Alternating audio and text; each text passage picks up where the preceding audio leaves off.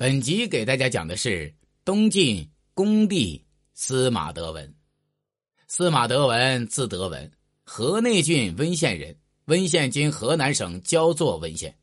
东晋末代皇帝，晋孝武帝司马曜次子，晋安帝司马德宗的弟弟。母亲为淑媛陈闺女。初封琅琊王，历任中军将军、散骑常侍、卫将军。王公叛乱时。诛杀左仆射王国宝，带兵攻打桓玄，数次战败。晋安帝遇事后继位为帝，年号元熙。元熙二年（公元四二零年），禅位于宋王刘裕，废为零陵郡王。同年九月遭到杀害，时年三十六岁。太元十一年（公元三八六年），司马德文出生，母为淑媛陈闺女。司马德文初封琅琊王。之后历任中军将军等官职，元兴初年迁任车骑大将军。隆安二年，兖州刺史王公和豫州刺史于凯因对尚书左仆射王国宝等不满而领兵反叛，司马德文不得不杀王国宝来平息这场风波。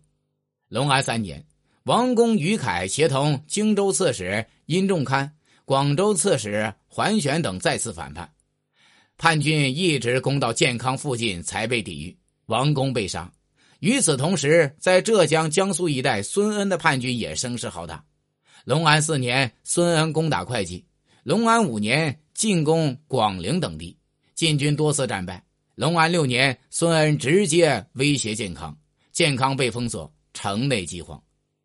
永始元年，司马德文亲征桓玄，司马德文数次战败，桓玄自封为丞相太尉。同年，孙恩为临海太守辛景所败，自杀身亡。桓楚天康元年，桓玄杀司马道子，从此成为东晋的主宰者。他于同年秋又自号楚王大将军，并晋封司马德文为太宰。同年，桓玄篡位，改国号为楚，史称桓楚，贬晋安帝为平固王。司马德文也被贬为石阳县公。东晋义熙元年一月。司马德文与晋安帝都被逐出建康，居于浔阳。义熙元年（公元405年）三月，刘裕举兵攻桓玄，桓玄军队大败，桓玄携晋安帝和司马德文逃往江陵。六月，桓玄被杀，晋安帝为皇帝，复封司马德文为琅琊王，又加封为徐州刺史、大司马、司徒。但好景不长，六月二十六日，桓玄的将军桓震攻陷江陵。晋安帝司马德宗被俘，义熙二年三月，晋安帝司马德宗才再托叛军之手。桓玄的叛变终于摧毁了东晋的皇权，刘裕成为东晋举足轻重的人物，为南朝宋的建立奠定了基础。从义熙八年（公元四一二年）开始，刘裕在朝中独掌大权，排挤和迫害与他不和的大臣，剿晋安帝诏。以令外地刺史。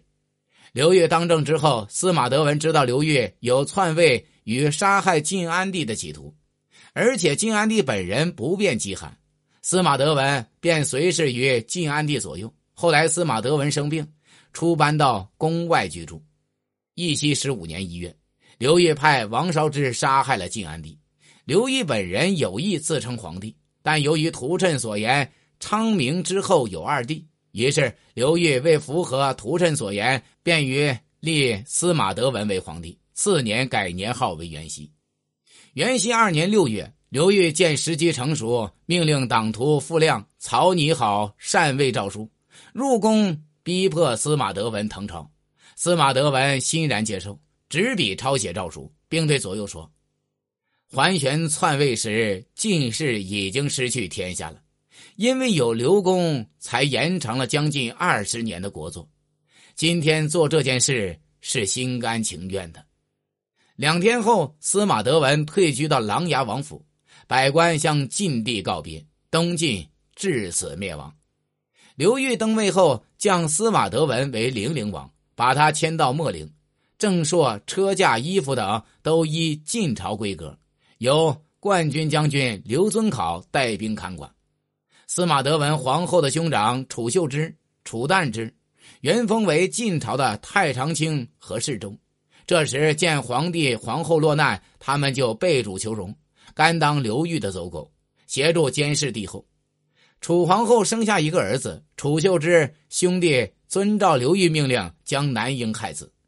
刘裕也想暗害司马德文，司马德文因而日夜惊恐，整天和楚皇后共处一室，一切饮食也都由楚皇后亲自动手，使刘裕一时无法下手。